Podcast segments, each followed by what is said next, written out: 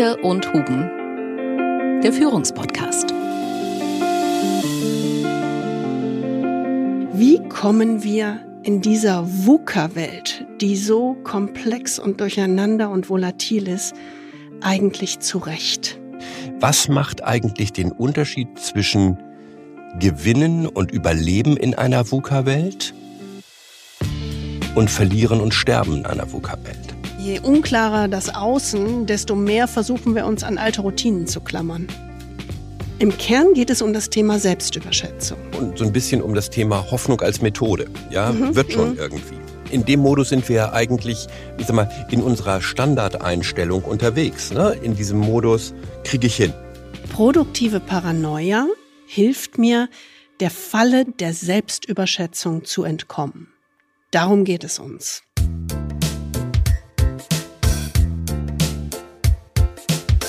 Der Führungspodcast mit Anke Huben und Kai Dierke. Und wir freuen uns sehr, dass Sie wieder dabei sind, wenn es darum geht, Führung mit etwas anderen Augen zu sehen. Ja, und zu Beginn wollen wir natürlich nochmal auf Julian Nagelsmann zurückkommen. Wir haben uns in der letzten Folge ja mit ihm beschäftigt, den neuen Trainer der Nationalmannschaft und haben unheimlich viele Reaktionen bekommen. Ja. Und gerade gerade Fußball auf, immer. Fußball wirkt immer. Nein, aber gerade auf äh, diese besondere Unterscheidung zwischen trainerzentriertem Ansatz, Führungsansatz und spielerzentriertem Führungsansatz. Also mhm. wir hatten ja Nagelsmann Klopp gegenübergestellt und das hat offensichtlich sehr gewirkt. Und ein äh, Hörer hat das so gut ausgerückt, der hat gesagt, wahrscheinlich war das Sommermärchen 2006 nur deshalb so möglich, weil es eben eine Kombination aus dem Spieler Typen Klinsmann und dem Trainer-Typen Löw war. Ist mhm. auch eine interessante Perspektive, ne? Absolut. Also ich meine, das zeigt ja irgendwie auf der einen Seite, die Kombination muss stimmen in so einem mhm. Trainerstab. Mhm. Und es muss offensichtlich die richtige Kombination in der richtigen Situation ins Spiel gebracht werden. Und das ist, glaube ich, eine super gute Unterscheidung, auch wenn man jetzt so auf Leadership-Teams guckt, CEOs und ihre Leute. Ja, genau. Wir sehen das ja auch immer, wenn CEOs äh, anderen nachfolgen dann äh, gibt es Unternehmen tatsächlich und Aufsichtsräte, die sich sehr genau überlegen, in was für einer Phase befindet sich das Unternehmen jetzt und welchen CEO-Typ braucht man dort, einen eher integrativen oder eher einen dominanten, der einen Turnaround managen kann. Und manchmal ist es tatsächlich so, dass eben ja diese Entscheidung gar nicht ansteht, sondern ja, man bekommt, was man bekommt oder was da ist, was verfügbar ist sozusagen. Ja, oder, das ist aber eigentlich der falsche Weg, ne? Das ist der falsche Weg. Also, insofern, es bleibt spannend mit Julian Nagelsmann. Wir beobachten das weiter. Wir nehmen Wetten an, ja. Aber heute wollen wir ganz was anderes anschauen. Wir möchten uns heute mit einem Thema beschäftigen, das uns umtreibt. Und das treibt, glaube ich, jeden irgendwie um. Wie kommen wir in dieser VUCA-Welt, die so komplex und durcheinander und volatil ist, eigentlich zurecht? Das ist die Kernfrage heute. Ja, und das ist ja eine Kernfrage, die wirklich viele, viele Menschen umtreibt. Und es gibt ja ganz, ganz viele Studien, die auch sagen, was weiß ich, die Zukunftszuversicht der Bundesbürger ist auf dem absoluten Minimum. Mhm. Auch die Erwartungen in der Wirtschaft sind sehr, sehr trübe. Und all das zeigt ja irgendwie, dass man so ein Zutrauen in, in die Zukunft verliert und dass man sich in dieser ganzen komplizierten Welt nicht mehr so richtig auskennt. Es wird immer unübersichtlicher, immer schwerer zu durchdringen, immer schwerer zu verstehen. Und man muss ja nur einmal in die Nachrichten schauen. Also wir haben ja wirklich dieses volatile, dieses unvorhersehbare, komplexe und undurchsichtige auf allen Ebenen. Wenn wir nur nach Israel schauen, die ja. neuen äh, Angriffe der äh, Hamas aus dem Gazastreifen auf das israelische Kernland. Die Ukraine ist nach wie vor eine Katastrophe, von der wir nicht wissen, wie sie in irgendeiner Art und Weise zu einem guten Ende geführt werden kann. Wir haben die wirtschaftliche Unsicherheit äh, in vielerlei Hinsicht. Deutschland trägt im Augenblick die rote Laterne unter allen entwickelten Staaten, was das Wirtschaftswachstum angeht. Es gibt also unheimlich viele Brüche, Schwierigkeiten, auch das Erstarken der AfD. Man weiß nicht, wie man damit umgehen soll. Im Großen wie im Kleinen kommen einfach ganz, ganz viele Gewissheiten ins Wanken und man weiß eigentlich gar nicht, woher man in so einer Situation Orientierung nehmen soll. Ja, und das ist ja auch ganz konkret. Also du sagtest so schön im Großen und im Kleinen. Und ich ziehe das jetzt mal von dieser Extremebene, sozusagen, was alles um uns herum passiert und was uns verunsichert, runter auf das Alltägliche, finde ich. Weißt du, so, wir nehmen uns ja auch ständig Dinge vor, aber es ist einfach immer zu viel. Wir mhm. müssen Planungen ständig umwerfen, weil überraschende Entwicklungen hinzukommen oder Dinge sich verzögern oder länger dauern als gedacht. Also wir haben das letzte Woche ja mal geschätzt, was kommt eigentlich immer on top an Überraschungen, an Verwerfungen etc. oder an Verzögerungen. Und wir haben gesagt, eigentlich sind es immer 40 Prozent on top. Ja. Ne? Aber man macht den Plan so, dass du eigentlich 100 Prozent ausgefüllt bist und dann hast du noch mal gerade die 40 Prozent obendrauf. Und das Interessante ist, man lernt nicht daraus. nee. Nein, also, also ich meine, ich lerne nicht daraus und äh, du nee, auch nicht. Nee, ich auch nicht. Also nein, es ist am Ende hat der Tag dann einfach immer irgendwie sechs, sieben Stunden zu wenig und man läuft immer im Grunde der eigenen Planung und dem eigenen Anspruch hinterher. Ja, und das ja. macht natürlich was mit einem. Nicht mal nur, dass man immer in so einer Defizitsituation ist, aber man fühlt sich einfach auch irgendwie unter einem Druck, der eigentlich unnötig ist, wenn man eine bessere Perspektive auf die Welt hätte. Ja, und wir wollen eigentlich heute darauf mal in einer ganz besonderen Perspektive gucken. Also wir könnten ja mit so Zeitmanagement-Methoden antworten, aber das tun wir natürlich nicht. Sie kennen das ja von uns. Wir gehen da grundsätzlich heran. Denn eigentlich geht es bei uns ja im Kern immer darum, dass wir uns selbst überschätzen. Mhm. Also wir überschätzen, wie schnell wir Dinge mental verarbeiten können, wie schnell wir Aufgaben erledigen können, dass wir die Dinge auch unvorhergesehen, also so schnell mal eben am Rand in den Griff kriegen und dass wir eigentlich wie geplant durchmarschieren können. Genau. Aber im Kern geht es um das Thema Selbstüberschätzung. Und so ein bisschen um das Thema Hoffnung als Methode. Ja, mhm, wird schon mhm. irgendwie. In dem Modus sind wir eigentlich, ich sag mal, in unserer Standardeinstellung unterwegs. Ne? In diesem Modus kriege ich hin. Und anstatt uns halt frühzeitig die Frage zu stellen, kann das eigentlich wirklich klappen oder klappt es vielleicht nicht und was müsste ich ändern, bleiben wir einfach wirklich in diesem Überschätzungsfehler verhaftet und ja, und laufen eigentlich permanent uns selbst hinterher. Und die Krux ist ja, durch die Selbstüberschätzung, ja, bringen wir uns quasi in eine Art Sackgasse. Ne? Die Selbstüberschätzung geht ja eigentlich nach hinten los. Das ist ja das Problem, diese optimistische Verzerrung. Wir kriegen das schon hin. Denn wir nehmen tatsächlich mehr an, als wir leisten können und wir schubsen uns in dieser Haltung im Grunde in einen mentalen Zustand der ständigen Überforderung. Genau. Ne, dieses, haben wir, glaube ich, schon mal drüber gesprochen, dieses Gefühl der Selbstwirksamkeit, von dem wir ja so alle leben, das uns gut tut und motiviert und Kraft gibt, das bröselt so weg. Und deswegen muss man sich natürlich mal die Frage stellen, will man das eigentlich immer so weitermachen? Nein. Hm? So, und da sage ich, wahrscheinlich nicht. Die Frage ist, was könnte eigentlich eine andere Einstellung sein, die einem hilft, durch diese ungewissen Zeiten und wo immer wieder was on top kommt und was unberechenbar ist und so weiter, um besser durch diese Zeiten durchzukommen. Und da gibt es eigentlich ein total interessantes Konzept, auf das wir gerne mal ein bisschen näher eingehen möchten. Ein Konzept, das von unserem Management-Guru Jim Collins ursprünglich stammt und das den schönen Namen trägt produktive Paranoia. mhm. So, jetzt wird man erstmal sagen, wie Paranoia. Aber dieser Begriff produktive Paranoia ist eben eine Grundhaltung oder eine Einstellung, wie ich der Welt begegne. Also so eine Art organisierendes Prinzip, eine Brille, auf die ich, durch die ich auf die Welt schaue.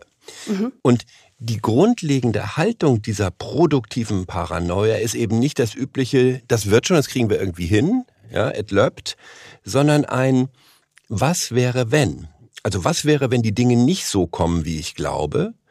Und wie muss ich mich darauf vorbereiten, wenn das so ist? Das gilt für kleine Aufgaben im Alltäglichen und auch für größere Projekte, die ich vor mir habe. Also produktive Paranoia hilft mir, der Falle der Selbstüberschätzung zu entkommen. Darum geht es uns. Und deshalb ist es gerade in VUCA-Zeiten, die ständig komplexer werden und die das neue Normal sind, gerade jetzt ist es wert, über produktive Paranoia zu sprechen. Mhm. Und wichtig ist natürlich, ich meine, ich erinnere mich, das letzte Mal haben wir, glaube ich, hier über Paranoia gesprochen, als wir unseren Podcast über Putin drei Tage nach dem Überfall ähm, auf die Ukraine gemacht haben. Na gut, das ist natürlich klinische Paranoia. Genau, das ist das klinische Bild einer paranoiden Persönlichkeitsstörung. Da verdächtigt man andere, einen auszunutzen, einen zu täuschen und einem zu schaden. Man hat sozusagen das ständige Gefühl, dass man angegriffen wird, auch wenn es keinerlei Beweise dafür gibt. Mhm. Dieses klinische Bild meinen wir ja nicht. Nein, hier genau. kommt also, es auf das Wörtchen produktiv an. Exakt, genau. Also es geht uns nicht darum, uns alle äh, in eine paranoide Persönlichkeitsstörung zu stürzen, sondern darum, über produktive Paranoia mal ganz anders nachzudenken.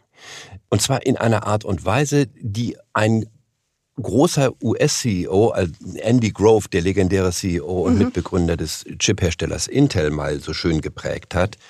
Only the paranoid survive. Nur die Paranoiden überleben. Das war ein Buchtitel von ihm aus dem Jahr 1997 und er beschrieb eben da drin eine Haltung, von der er sagt, die braucht man eigentlich, um in einer so rapide sich verändernden Welt zu bestehen auf Dauer. Und man kann es vielleicht beschreiben als so eine Art Dauerzustand erhöhter Wachsamkeit.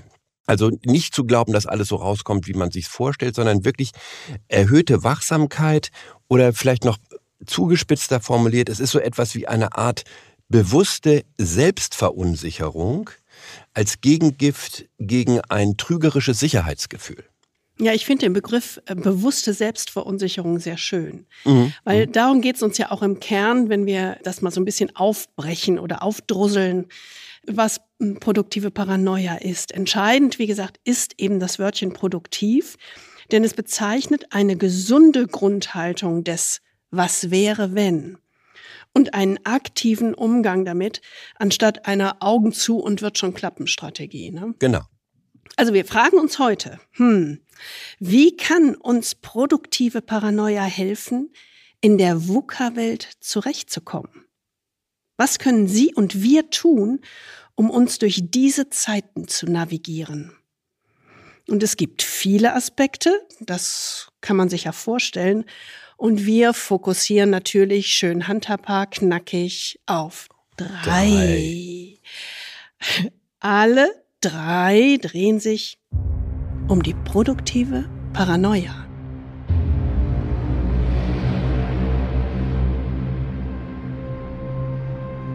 Und das wollen wir auf ganz besondere Weise tun. Wir wollen an einem für uns und sicherlich und hoffentlich auch für Sie inspirierenden historischen Beispiel unseren Blick schärfen und eine VUCA-Welt in ganz anderer Form, aber eben auch VUCA in den Blick nehmen.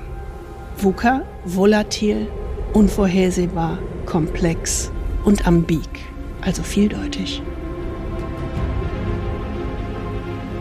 Und dafür machen wir einen Zeitsprung. Wir versetzen uns jetzt in das Jahr 1911. Und zwar an einen lebensfeindlichen, unwirtlichen Ort, in die Antarktis. Das ist im Grunde VUCA in Reinkultur. Ja. Und hier treffen im Oktober 1911 zwei Männer mit ihren Teams ihre letzten Vorbereitungen, um als erste Menschen in der modernen Geschichte den Südpol zu erreichen. Auf der einen Seite der britische Marineoffizier Robert Falcon Scott und auf der anderen Seite der norwegische Polarforscher Roald Amundsen. Und beide haben dasselbe Ziel.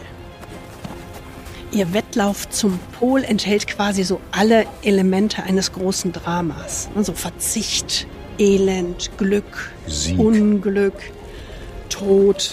Ja, also ja. es ist wirklich alles dabei. Episch. Es ist, ein, es ist ein echt großes Drama. Und wie in vielen Dramen steht auch hier eben am Ende ein Sieger und ein gescheiterter Verlierer.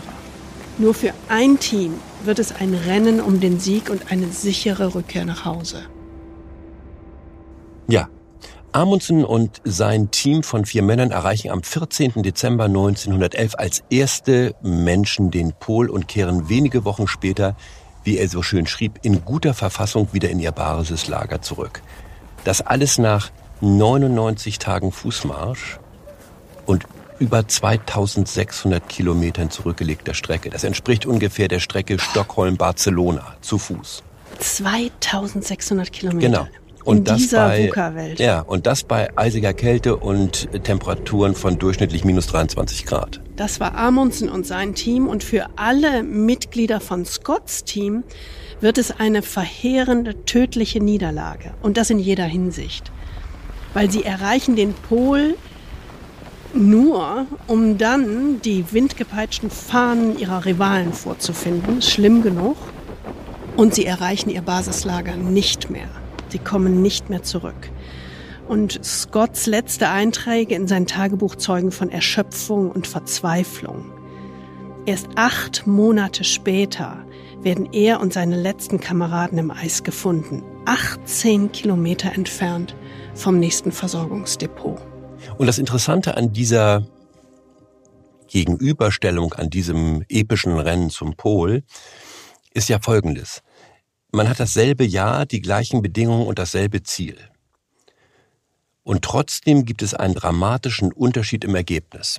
Das große Scheitern von Scott und den großen Sieg von Amundsen. Und deswegen ist ja die Frage, was macht eigentlich den Unterschied zwischen Gewinnen und Überleben in einer VUCA-Welt und Verlieren und Sterben in einer VUCA-Welt? Warum erzielt der eine unter diesen extremen VUCA-Bedingungen einen spektakulären Erfolg, während der andere mit seinem Team nicht überlebt? Und natürlich gibt es unendlich viele Unterschiede im Detail, aber was herausragend ist, wenn man sich damit beschäftigt, ist sicherlich der riesige Unterschied in den völlig unterschiedlichen Einstellungen und Verhaltensweisen, mit denen die beiden Führer ihre Expedition angegangen sind. Und in der Art und Weise, wie sie während der Expedition ihr Team geführt haben. Ja, also es sind viele Elemente, die man natürlich anführen kann. Aber wir wollen hier drei Aspekte aufgreifen, die den Erfolg von Amundsen gerade unter widrigsten Bedingungen erklären.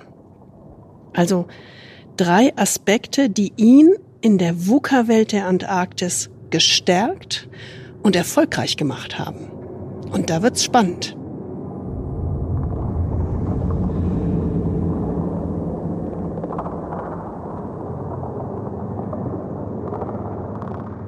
Den ersten Aspekt nennen wir smarter Verzicht.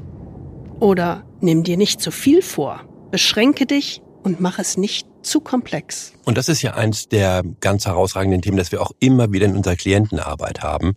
Mhm.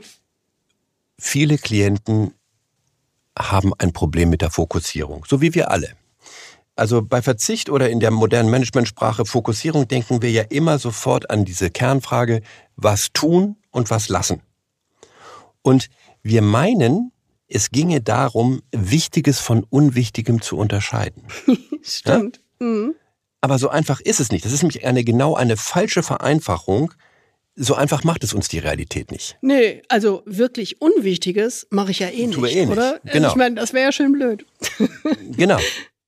Also Fokussierung oder Verzicht fällt uns dann deswegen eigentlich so schwer, weil es um etwas viel komplizierteres geht. Wir müssen Wichtiges von auch Wichtigem unterscheiden. Das ist das Brutale. Und das ist die entscheidende Herausforderung. Vor der Unternehmen stehen wie wir alle. Mhm. Und darum lautet eben der allererste Schritt in jeder Erfolgsstrategie, absolute Klarheit über das Ziel zu schaffen. Und zwar idealerweise ein Ziel.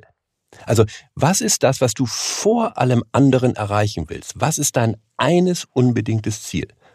Und dann geht es eben darum, sich für dieses Ziel so aufzustellen, dass man mit Unwägbarkeiten umgehen kann. Also was sind Nebenziele, die man fallen lassen kann, um das Hauptziel zu erreichen? Kurz gesagt, es geht darum, die Zielkomplexität auf ein Minimum zu reduzieren, um mit einem Maximum an Umweltkomplexität umgehen zu können.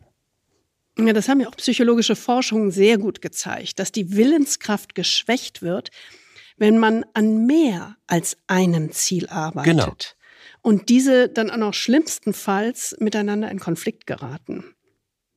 Ne, also du musst deine Willenskraft auf ein Ziel fokussieren. Das ist einfach die wirksamste Methode, um absolute innere Klarheit zu haben und genügend Energie, um das Ziel tatsächlich umzusetzen. Und hier kann man viel von Amundsen und Scott lernen. Denn Amundsen hatte einen großen Vorteil. Er hatte ein Ziel und zwar nur ein Ziel. Er wollte als erster den Südpol erreichen. Nichts sonst. Das bedeutete eben eine, diese 2600 Kilometer hin und zurück, bei gutem wie bei schlechtem Wetter. Aber es gab dieses eine klare Ziel. Und Scott war eben ganz anders. Er verfolgte mit seiner Expedition eben zwei Ziele. Er wollte zum einen als erster den Pol erreichen und zum anderen wissenschaftliche Informationen über die Antarktis sammeln. Das war das Verhängnis. Das ist das Verhängnis. Also während Amundsen eben seine ganze Energie und Anstrengung darauf konzentrieren konnte, als erster anzukommen, macht es Scotts doppelte Aufgabe, also dieses Rennen zum Pol gewinnen und wissenschaftliche Forschung zu betreiben, natürlich seine Expedition um vieles komplexer. Ja, ich meine, das zentrale Problem war ja, das konnte man ja sehr gut nachverfolgen. Die Scotts Ziele standen oft im Widerspruch zueinander. Um den Pol als erster zu erreichen, ist ja nun mal Zeit und Geschwindigkeit entscheidend. Das ist ja gar keine Frage. Aber wissenschaftliche Arbeit und so eine systematische Vermessung erfordern eben genau das Gegenteil. Also die bewusste Verlangsamung für sorgfältige Beobachtung. Das ist das Brutale. Er steht immer im Konflikt. Genau, und es gibt eben ja ein ganz erschütterndes Beispiel für die Folgen, wenn du solche konkurrierenden Ziele verfolgst. Also Scott war auf dem Rückweg vom Pol und ähm, er und seine Männer waren ohnehin schon geschwächt und hatten noch genau Lebensmittel vor fünf Tage. Und das nächste Vorratslager in dieser Situation war ziemlich genau fünf Tage entfernt. Kann das ausrechnen? Also du sagst ja, im Grunde kommt es dann auf jede Stunde an. Ne? Also du, du läufst im Prinzip dem Verhungern davon. In dieser Situation waren die Wetterbedingungen ideal und man hätte eigentlich jetzt richtig Strecke und Geschwindigkeit machen können, um eben im Grunde schnell an dieses Lager zu kommen, um die Vorräte zu nutzen. Was macht Scott? Er entscheidet sich, anzuhalten und geologische Proben zu nehmen. Das kann man sich überhaupt nicht vorstellen. Nee, aber nee. es ist wirklich so, zeigen seine Tagebücher. Also er und sein Team stoppten und sammelten in der Antarktis 30 Gesteinsbrocken, erhöhten damit das Gewicht der Schlitten natürlich um ungefähr 35 Pfund und legten für diese Sammelarbeit auch noch 78 zusätzliche Meilen zurück, die ihnen ihrem Ziel keinen Schritt näher brachten. Ja, Scott hatte auf jeden Fall neben dem Pol auch das Ziel, die Wissenschaft voranzubringen und damit natürlich auch Ruhm und Ehre zu erlangen. Das Klar, ist gar keine Frage. Ist ja auch ein faires Ziel. Und, ne? und es war auch ein wichtiges Ziel und die Informationen und die Proben, die er ja sammelte, erwiesen sich später tatsächlich als nützlich für die Forscher. Klar. Aber genau das ist es ja eben wenn es so einfach wäre, das Ziel fallen zu lassen, ja, dann hätten wir nicht diesen Zielekonflikt. Es ist eben schwierig, sich auf ein einziges Ziel zu konzentrieren, weil uns andere Ziele auch wichtig sind. Und zu oft glauben wir, und das ist das Problem, wir hätten die Kraft, mehrere Ziele gleichzeitig in Angriff zu nehmen. Und da sind wir wieder bei der Selbstüberschätzung. Das ist so. Ne? Mhm, und genau. Amundsen zeigt uns eben als Modell das komplette Gegenteil. Er wusste genau wie wichtig es ist, seine Energie auf ein einziges Ziel zu konzentrieren. Und genau das vermittelte er seinen Männern. Und zwar immer, immer und immer wieder. Und es gibt so ein sehr schönes Zitat von ihm. Unser Plan ist einer, einer und immer wieder nur ein einziger. Den Pol zu erreichen. Um dieses Ziel zu erreichen, habe ich beschlossen, alles andere beiseite zu lassen. Wir werden alles tun, was wir können, ohne mit diesem Plan zu kollidieren. Schlaft gut, esst gut, damit wir die volle Kraft haben und gut gelaunt sind, um für dieses eine Ziel zu kämpfen, das wir um jeden Preis erreichen müssen. Ja, deutlicher geht's nicht. Es ist ganz, ganz klar. Und mit dieser Fokussierung auf ein Ziel beginnt alles. Dann fallen wir nicht in die Falle der Selbstüberschätzung. Der zweite Schritt des smarten Verzichts, wie wir es genannt haben, lautet maximale Einfachheit schaffen. Also nicht dumme Einfachheit, sondern geniale Einfachheit. Mhm. Also die Frage zu beantworten, wie kann ich nicht nur die Zielkomplexität maximal reduzieren, sondern wie kann ich auch die Umsetzungskomplexität maximal reduzieren? Und mit dem Blick auf Scott und Amundsen gibt's ja da genau auch ganz klare Unterschiede. Scott ist ein Marineoffizier des 19. Jahrhunderts im Prinzip, ja, von seiner Ausbildung mhm. her. Und damit ist er im Grunde ein Mann der Wissenschaft und der Technik. Das 19. und frühe 20. Jahrhundert war ja im Grunde das Zeitalter, wo man glaubte, mit Wissenschaft und Technik könne man alles beherrschen. Und das war eben genau auch die innere Haltung, mit der Scott auf seine Expedition ging. Ne? Also sein, im Grunde sein Glaube an neueste technische Errungenschaften äh, war eigentlich unbeirrbar, wie es für viele in der Zeit war.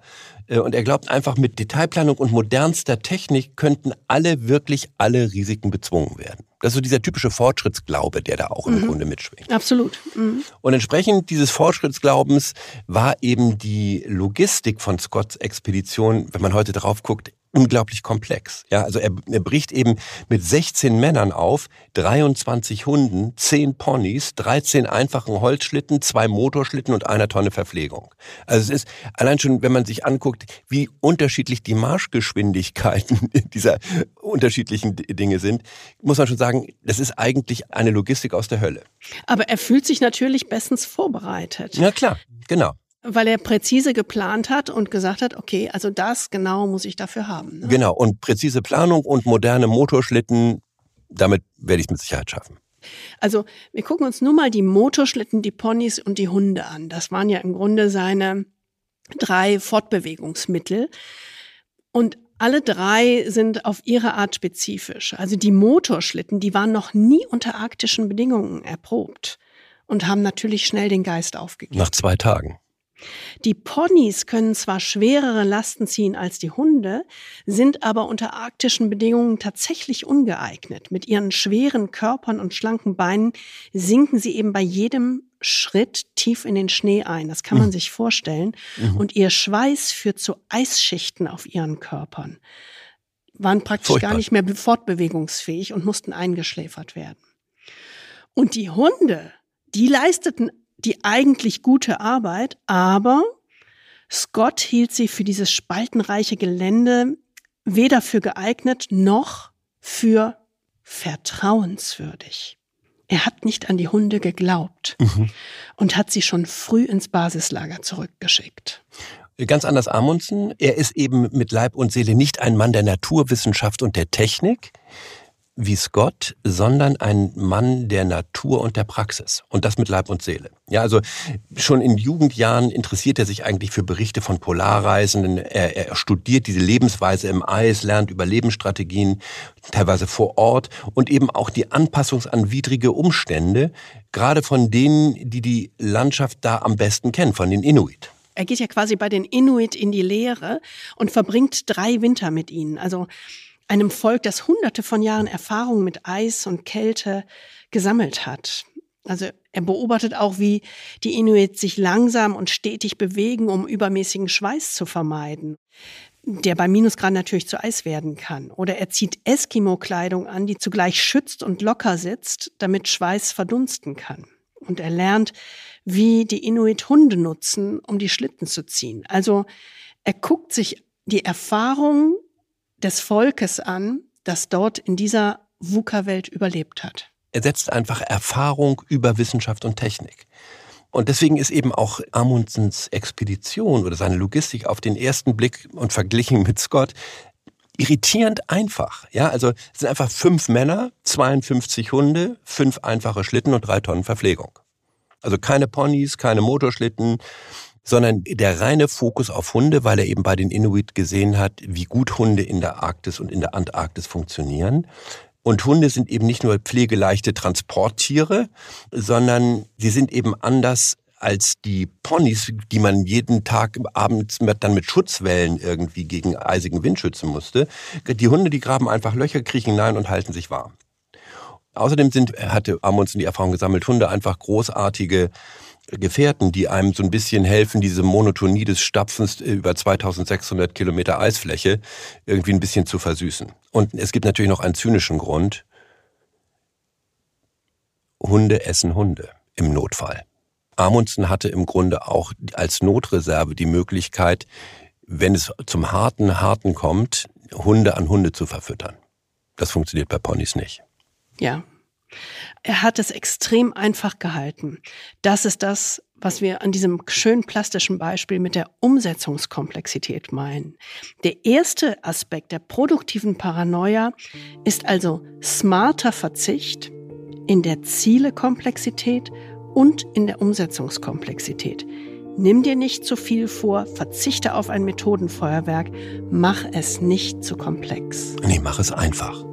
Genial einfach.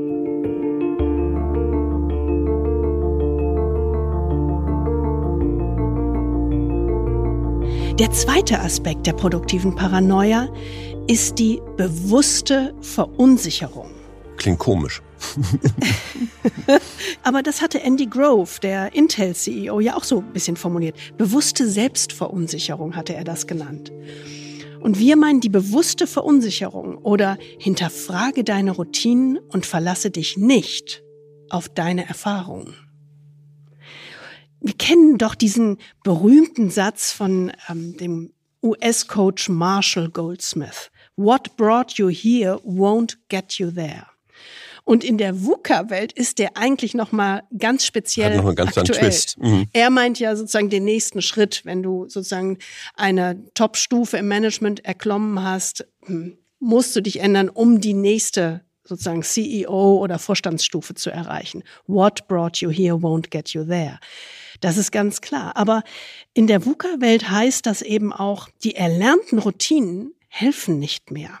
Wir müssen uns mehr denn je in einen Beginners Mind hinein entwickeln, bewusst entlernen und uns nicht auf unsere Erfahrungen verlassen, die wir unter völlig veränderten oder anderen Bedingungen gesammelt haben. Im Grunde ist das ja so ein bisschen auch eine, ja, wie eine, wie eine besondere Erscheinungsform dieses Learn it all versus know it all. Ja, Mhm, äh, also genau. das, das, was Carol Dweck so als Growth Mindset beschrieben hat. Also begegne ich der Welt eigentlich als Alleswisser oder begegne ich der Welt als Alleslerner? Und dieser Unterschied ist eben sehr deutlich, wenn man Scott und Amundsen anschaut. Man kann an beiden Personen sehr, sehr gut erkennen, wer eher in dem Alles-Wisser-Anspruch unterwegs war, dem Know-it-all, und wer eher in dem Alles-Lerner- oder Learn-it-all oder Beginners-Mindset unterwegs war. Ja, gerade sozusagen an der, an der Führungsroutine ist das sehr gut erkennbar. Der Scott ist ja als reserviert und schüchtern beschrieben und er pflegt eine, ja, erlernte Führungsroutine, die er wirklich, ja, wie soll ich das sagen, so mit der Muttermilch quasi, Ja, Royal Navy. Du. Royal Navy, ähm, mitbekommen hat. Nämlich ganz schlicht und einfach hierarchisches Denken. Ja, Hierarchie und Disziplin. Hierarchie und Disziplin. Und ihm kommt das traditionelle hierarchische und hochregulierte Kastensystem der Royal Navy schon als Typus sehr gut entgegen. Und so setzt er eben auch in dieser Antarktis-Expedition auf ein klares hierarchisches System und im Grunde auf Distanz zu seinen Leuten. Was ist der tiefe Glaubenssatz eines Royal Navy Offiziers des 19., frühen 20. Jahrhunderts? Ein tief verankerter Glaube an die Vorzüge der Hierarchie. Und damit ist eben verbunden, dass Gott es für seine vornehme und ausschließliche Verantwortung hält, selbst die Situation zu analysieren und daraus Schlussfolgerungen zu ziehen. Also er, er pflegt eben diesen sehr einsamen Offizierungsentscheidungsfindungsstil des letzten Jahrhunderts. Und was er eben nicht tut, ist im Grunde die Meinungen seines Teams zu nutzen, von Fachleuten und so weiter und so fort, um die bestmögliche Vorgehensweise zu finden. Nein, der Offizier knows it all und entscheidet dann. Ja, ja, dass er an diesen militärisch geprägten Umgangsformen, dem hierarchischen Führungsstil festhält, das hat ja auch in früheren Expeditionen schon zu Spannungen Ja. zwischen zivilen Expeditionsteilnehmern und ja, Expeditionsteilnehmern der Royal Navy geführt. Er lernt nicht dazu. Er hat einen intransparenten, unabgestimmten und sehr einsamen Entscheidungsstil. Genau. Das frappanteste Beispiel ist ja im Grunde diese Entscheidung ähm, Ja. für diese letzte Etappe. Ja. Ne? Wahnsinn. Er ist eben ein Mann der totalen Planung und hat eigentlich für diese letzte Etappe, also den Angriff auf den Pol, ein vierköpfiges Team vorgesehen, also er plus drei. In letzter Minute entscheidet er sich, dass er auf diese letzte Etappe einen zusätzlichen Mann mitnehmen wird. Also eine einsame Entscheidung in letzter Minute, die eigentlich, wenn man es zu Ende denkt, die komplette Planung durcheinander wirft. Mhm. Denn die Vorräte, die Zelte und Skier und so weiter, also all das, was du brauchst, ist nur auf vier Mann ausgelegt. Er startet aber mit fünf. Ne, Und, und so ist natürlich diese, diese Truppe, die da dann den letzten Schritt, die letzte Etappe zum Pol nehmen soll, muss man nur durchrechnen, einfach von vornherein unterversorgt. Du hast Vorräte für vier, musst aber fünf davon ernähren. Ja, ist schon wirklich Hybris, ne? Also, das ist Hybris, äh, absolut. So nach dem Motto, ich krieg das hin mit meinem wissenschaftlich-technischen Ansatz, werde ich die Natur bezwingen. Das ist schon wirklich speziell. Ja, also dass, mhm. das, dass das im Drama endet, ist völlig offensichtlich. Mhm. Und ganz anders ist Amundsen, ganz äh, learn it all. Ne? Also was wir gesagt haben, Scott Know It All. Amundsen ist ganz klar Learn It All. Er will von den Besten lernen. Wir haben das Beispiel der Inuit ja schon gesagt, wo er in die Lehre gegangen ist. Und er hat keinerlei Anflug von diesem typischen Überlegenheitsgefühl gegenüber Ureinwohnern. Das haucht ihn gar nicht an, sondern mhm. er will ganz ehrlich lernen. Und er übt systematisch ihre Methoden und ihr Handwerk des Überlebens und trainiert sich damit für jede denkbare Situation. Genau, also in der Vorbereitung schon geht er ganz anders ran. Ne? Also mhm. er, er forscht nicht, sondern er sucht Erfahrung. Äh, und zwar Erfahrung unter den spezifischen Bedingungen. Das zeigt sich dann eben auch während der Expedition, also nicht nur in der Vorbereitungsphase. Also während der Expedition setzt Amundsen eben ganz anders als Scott auf das Wissen und auf die Erfahrung seiner Leute. Also er hat seine Leute auch sehr gut handgepickt. Die waren alle auch sehr erfahren in diesem Feld. Und er sieht sich eben nicht als bester Experte, äh, der im Grunde einsame Entscheidungen trifft, sondern er nutzt das ganze Team und das Wissen, was dieses Team mitbringt. Und er legt eben auch großen Wert darauf, die Ideen seiner Teammitglieder einzuholen. Zusätzlich gibt er dann jedem Teammitglied auch noch so eine teamdienliche Rolle über die Expertenrolle hinaus. Und damit stärkt er natürlich im Grunde so den Geist, an das Ganze zu denken, kann man vielleicht sagen. Das ist eigentlich total cool. Das, was wir heute in der klassischen Arbeit immer wieder als ja, Teamfokus sehen oder crossfunktionalen Fokus. Genau. Ne? Dass du nicht genau. nur deinen eigenen Themenbereich hast in, in deinem eigenen Bereich, sondern dass du darüber hinaus crossfunktionale Verantwortung für bestimmte Themen übernimmst. Fürs Team, genau. Und, und das ist eben genau gleich und es ist eben genau diese super geniale Kombination, eine Stärkung der Eigenverantwortung auf der einen Seite und eine Stärkung des Engagements fürs Ganze auf der anderen Seite beides gibt eben diese besondere Kraft und deswegen identifizieren sich natürlich die Männer auch nicht nur mit dem, was sie vorschlagen oder umsetzen, sondern es gibt ihnen auch ein Gefühl der Kontrolle und des Beitragens zum Ganzen. Und er ist, und das ist auch sehr speziell an ihm, eben nicht nur der rationale Führer, so wie Scott, der technisch rationale Mensch, sondern er hat ein sehr feines Gespür für die Emotionen seiner Männer und für die mentale oder moralische Situation sozusagen. Er merkt, wenn die Moral sinkt. Und er stellt sich im Grunde so könnte man sagen, ein bisschen in den Dienst seiner Leute. Er beteiligt sich auch an einfachen Arbeiten im Lager und isoliert sich ja nie von den anderen Mitgliedern der Expedition. Ich glaube, das ist ganz wichtig. Ne? So äh, stellt einfach die Fähigkeiten, die der Einzelne hat, weit über den Rang oder den sozialen Status. Er sieht die Menschen als Menschen mit ihren Fähigkeiten. Status und so etwas ist ihm völlig fremd. Und damit verstärkt er natürlich die Botschaft, ein Team zu sein wir haben mal an anderer Stelle gesagt, haben gesagt, das sind so die ersten Zeichen von Servant Leadership, also ich wirklich in den Dienst des Teams zu stellen. Dieser Servant Leadership Gedanke und dann eben die Kombination mit diesem mit dieser Perspektive Start from a place of not knowing. Mhm. Das scheint uns ein bisschen das Lebensmotto zu sein oder der, der Operationsmodus. Ne? Also Beginners Mind und Servant Leadership. Das ist, glaube ich, die Kombination, die ihn zum Erfolg führt. Diese eigenen Routinen zu hinterfragen, das ist genau das Entscheidende. Aber das ist doch genau die Signatur dieser Zeit. Das ist doch VUCA-Welt par excellence, oder? Absolut. Also in dieser Welt werden eben diese, diese Routinen, die wir in einer stabileren Welt kennengelernt haben und diese Denkroutinen werden einfach zum Risiko. Also in einer VUCA-Welt laufen wir Gefahr, zum Scott zu werden. Ah, du meinst, je unklarer das Außen, desto mehr versuchen wir uns an alte Routinen zu klammern. Genau. Das ist genau das Spannende, weil genau das funktioniert ja nicht, weil die Hartmut Rosa hat das ja mal so nett gesagt, die innere Entscheidungslandschaft der Manager entwertet sich rapide, weil sie sich einfach nicht mehr auf ihre Erfahrungen äh, beziehen können oder berufen können. Er hat das ja gesagt, das sind wie rutschende Abhänge. Das kann man sich so richtig vorstellen. Ne? Man rutscht da wirklich weg, weil es einfach eine, äh, völlig andere Bedingungen sind.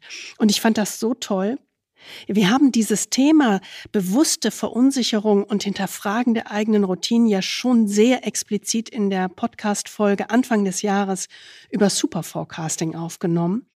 Und dort eine sehr berührende Reaktion von einer CEOin bekommen, die eine äh, lange Karriere hat und die erfolgreich in ihrer CEO-Position ist, aber sich ständig hinterfragt und sich ständig die Frage stellt, was sind eigentlich die neuen Rezepte für die Zukunft? Und sie sagt so schön, in den letzten Wochen habe ich viele innere Dialoge mit mir selber geführt und bin zu dem Schluss gekommen, ich kann nicht mehr auf die vergangenen Erfolge referenzieren. Es geht nicht mehr. Wir finden darin nicht mehr die richtigen Antworten. Und ich kämpfe, um für mich einen Weg zu finden und dem Unternehmen jene Orientierung zu geben, die es bisher gehabt hat. Aber jetzt ist alles komplexer, schwieriger, feinstofflicher. Und sie sagt, auch sie ertappt sich immer wieder dabei, in alte Routinen zu verfallen. Und sie tritt dann ganz schnell rasch mental zur Seite, um ihre Introspektionen zu starten und zu reflektieren, ob das eigentlich noch so passt. Also mhm. Mhm. Sehr klar. War sehr persönlich ehrlich. und sehr, sehr ehrlich. Mhm. Und so geht es vielen, so geht es uns ja auch, auch wenn es viele nicht so offen sagen würden. Genau das passiert gerade. Rutschende Abhänge.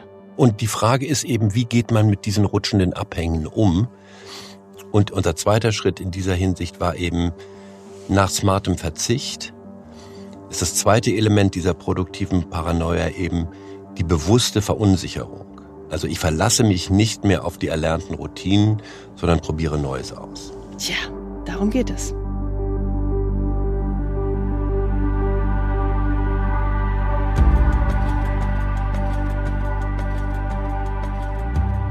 Der dritte Aspekt der produktiven Paranoia ist die strategische Vorsicht oder rechne gezielt mit dem Schlimmsten und denke dein eigenes Scheitern mit. Und auch da sind wir ja in einer Gedankenwelt, die wir schon mal in einer früheren Folge angerissen haben, äh, als wir darüber nachgedacht haben, was können Manager eigentlich vom Militär lernen. Stimmt. Maverick Doctrine. Und da war ja ein Begriff von ganz zentraler Bedeutung, den der Militärstratege Karl von Clausewitz geprägt hat. Und der sehr, sehr gut ist, um die Vorstellung dieser VUCA-Welt ein bisschen zu beleuchten. Das ist der Begriff der Friktion. Das ist dein Lieblingsbegriff. Das ist, der, das ist wirklich mein Lieblingsbegriff, weil die Definition auch so schön ist. Friktion, sagt Clausewitz ja, ist das, was das Einfache schwierig macht und das Schwierige unmöglich. Denn wir haben es ja alle schon mal selber erlebt. Also ich, mein ganzer Tag ist eigentlich angefüllt von Dingen, die das Einfache schwierig machen und das Schwierige unmöglich. Ja. Denn also, wenn man, egal ob man jetzt auf den Beruf guckt oder auch sonst, kann sagen, also man kann schon manchmal zu dem Gedanken kommen, was schiefgehen kann, wird auch schiefgehen. Ja, und das gilt ja heute mehr denn je. Ne? In diesen Bedingungen, in denen wir im Moment leben, das Unvorhergesehene, die Krise, ist ja heute nicht mehr der Ausnahmefall, sondern der Normalfall. Das ist ja das Brutale. Und das, glaube ich, wollen wir alle immer noch nicht wahrhaben. Ja. Wir glauben immer noch, irgendwann wird es wieder ruhiger, aber ich denke, wir müssten uns genau von dieser Grundannahme verabschieden. Wir müssen Routinen und Praktiken entwickeln, um mit Krise als neues Normal, als Normalfall umzugehen. Und eigentlich ist das schon mal allein interessant, denn diese Erkenntnis steigt zwar in Unternehmen, aber die Umsetzung findet nur ganz, ganz langsam und zögerlich statt. Ja, und wenn überhaupt. Dieses Thema Friktion hat ja Helmut von Moltke, den haben wir damals in der Maverick-Doktrin ja auch schon zitiert. Diese Friktion führt ja dazu, dass im Grunde alles unsicher ist. Das hat der Moltke gesagt. Die Friktion führt dazu, dass im Kriege alles unsicher ist. Und deswegen, so Moltkes Überlegung, macht es überhaupt gar keinen Sinn, irgendwelche bindenden Regeln oder detaillierte Operationsplanungen zu formulieren. Die Verhältnisse ändern sich so schnell, dass jeder Plan einfach zu langsam ist, um dem gerecht zu werden. Und deswegen gibt es ja diesen schönen Satz, kein Plan überlebt die erste Berührung mit der Realität. Unternehmen gucken da ganz anders drauf. Die sagen, ich muss einfach nur noch viel genauer planen um mit der Unsicherheit fertig zu werden. Die gehen also komplett den anderen Weg und es ist völlig unproduktiv. Ja. Es geht also in der VUCA-Welt aus unserer Sicht darum, das Unwahrscheinliche zu denken und mit dem Schlimmsten zu rechnen und sich vorzubereiten. Wenn ich auf uns als Personen gucke, auf jeden Einzelnen, eigentlich geht es darum, die eigenen Grenzen und die eigene Verwundbarkeit besser zu verstehen und die Möglichkeit des eigenen Scheiterns tatsächlich mitzudenken, um dann dieses Scheitern antizipieren zu können. Das tun wir ja tatsächlich in einer Methode, die Pre-Mortem heißt. Ja, genau. Eine Autopsie vor dem Tod. Da fragen wir Teams, was haben wir getan, dass wir gescheitert sind? Und dann werden ganz viele Elemente aufgeschrieben, ob das jetzt eine strategische Planung ist oder eben die Form der Zusammenarbeit, das Vertrauen untereinander. Das haben wir nicht getan oder wir haben uns misstraut, also negativ formuliert. Und dann kommt die Frage zum Schluss, und was davon tun wir heute? Und dann ist Stille im Raum.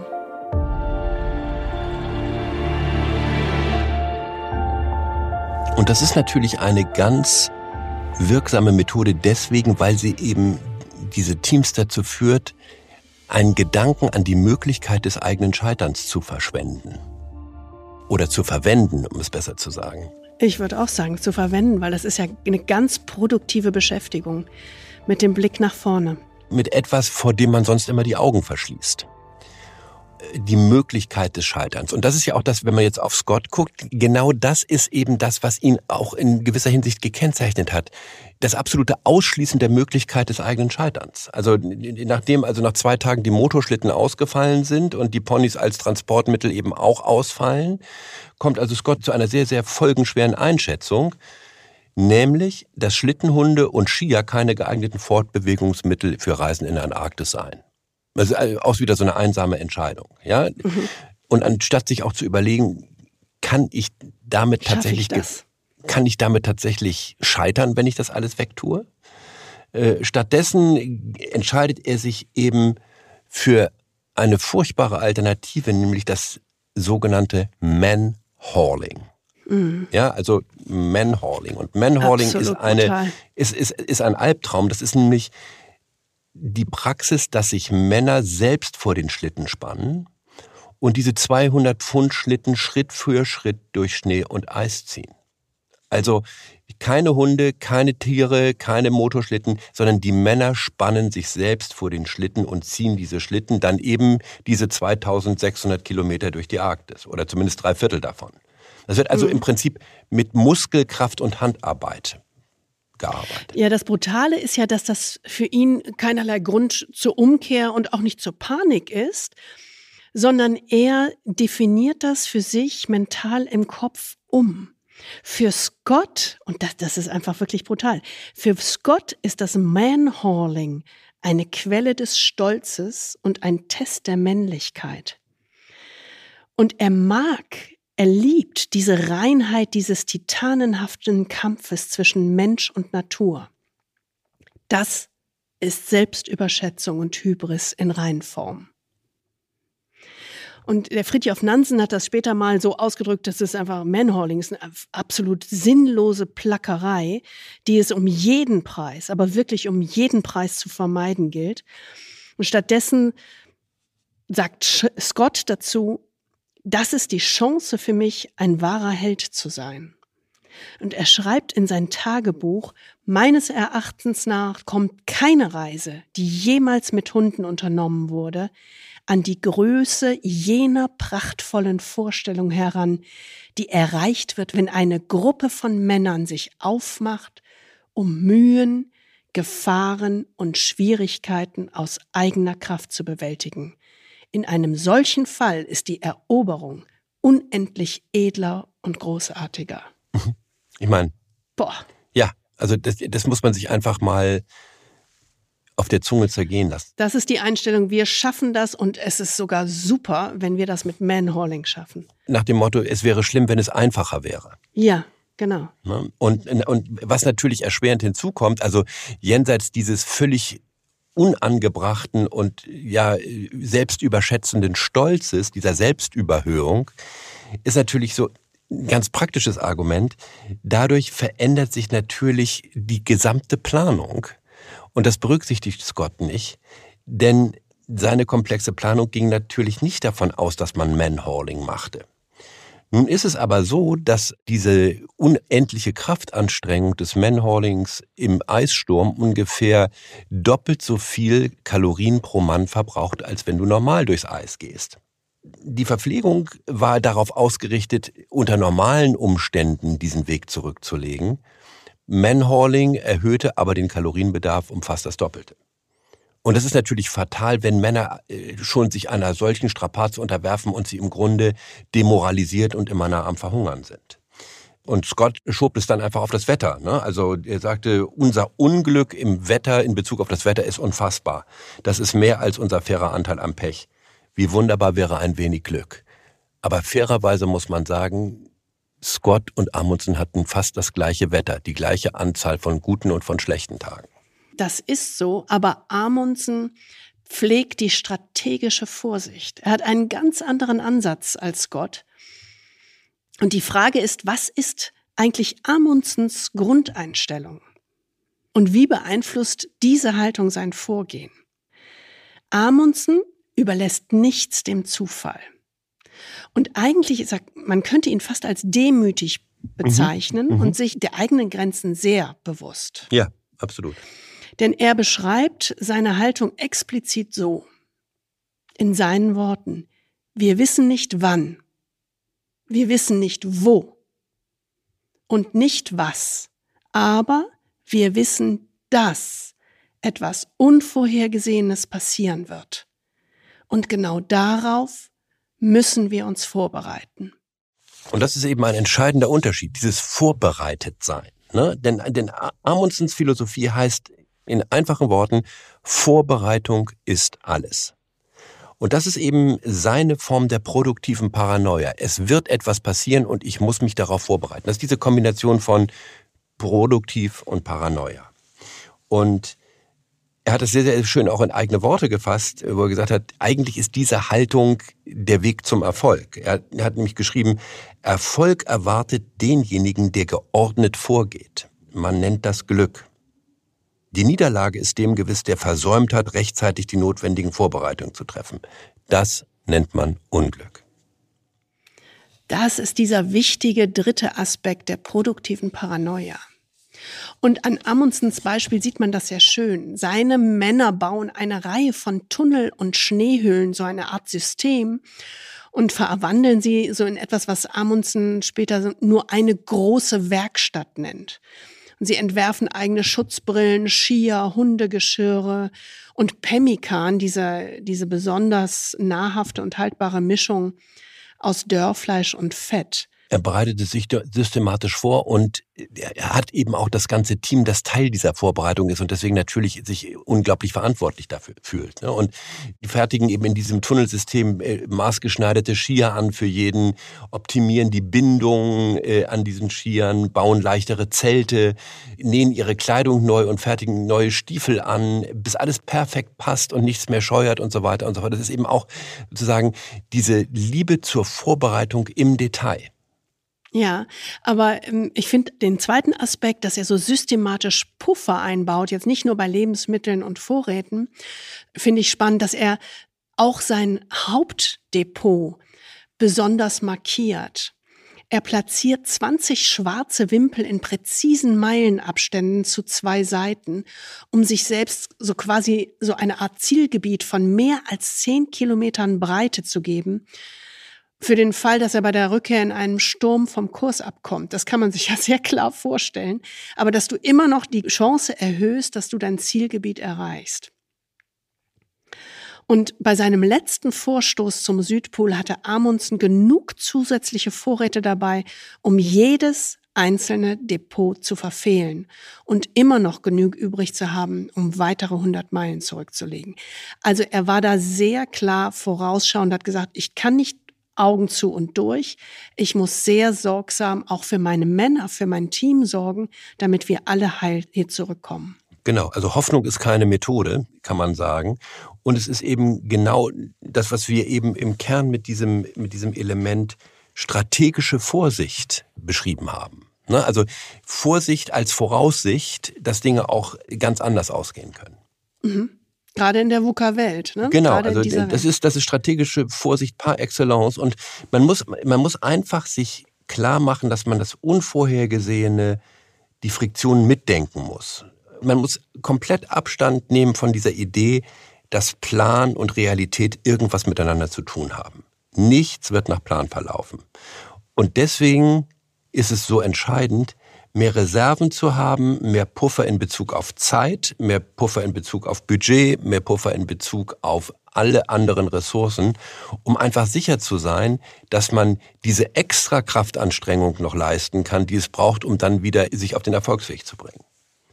Und natürlich gibt's, gibt's, äh, wissen wir das alle und es ist irgendwie fast ein stehender Begriff.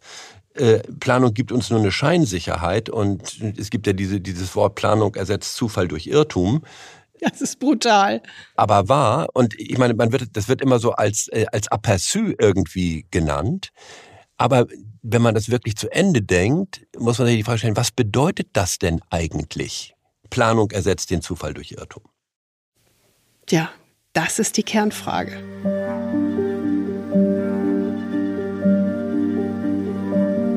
Jetzt könnten wir ja sagen, alles nur Geschichte. Och Gott, 1911. Aber das ist es ja tatsächlich nicht, weil ich finde gerade dieser Vergleich mit dieser VUCA-Welt, die sehr haptisch ist, aber auch der heutigen VUCA-Welt, in der wir ja ständig im Strudel leben, die ist sehr schön miteinander vergleichbar.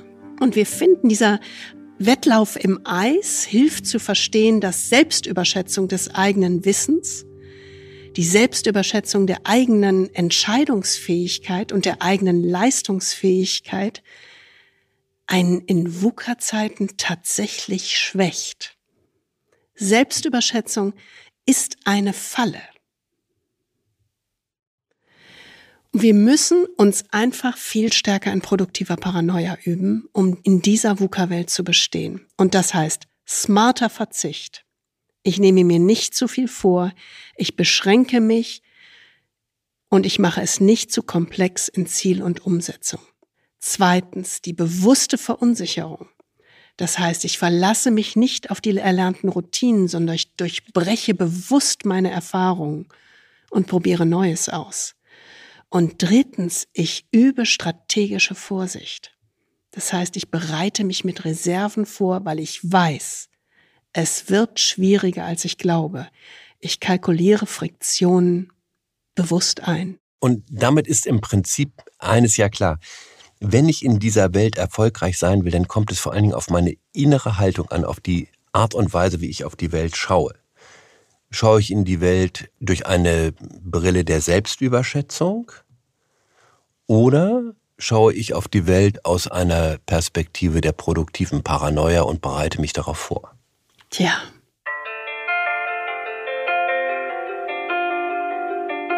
Das war unser Podcast über produktive Paranoia als wichtige Führungskompetenz in einer unführbaren Welt. Wir hoffen, Sie fühlen sich nachdenklich, inspiriert und haben Lust, in diese Gedanken weiter einzutauchen. Wir freuen uns wie immer auf Ihre Erfahrungen, Ihr Feedback und Ihre Fragen. Mailen Sie uns gerne. Unsere E-Mail-Adresse finden Sie in den Show Notes und in der Beschreibung dieses Podcasts. Mit einem Wort erfolgreich führen in einer unführbaren Welt startet ja damit, sich souverän selbst zu führen. Also es geht darum, den inneren Kompass zu definieren, um diesen eigenen Routinen, diesen unproduktiven Routinen ins Lenkrad zu greifen und sich selbst nachhaltig zu verändern.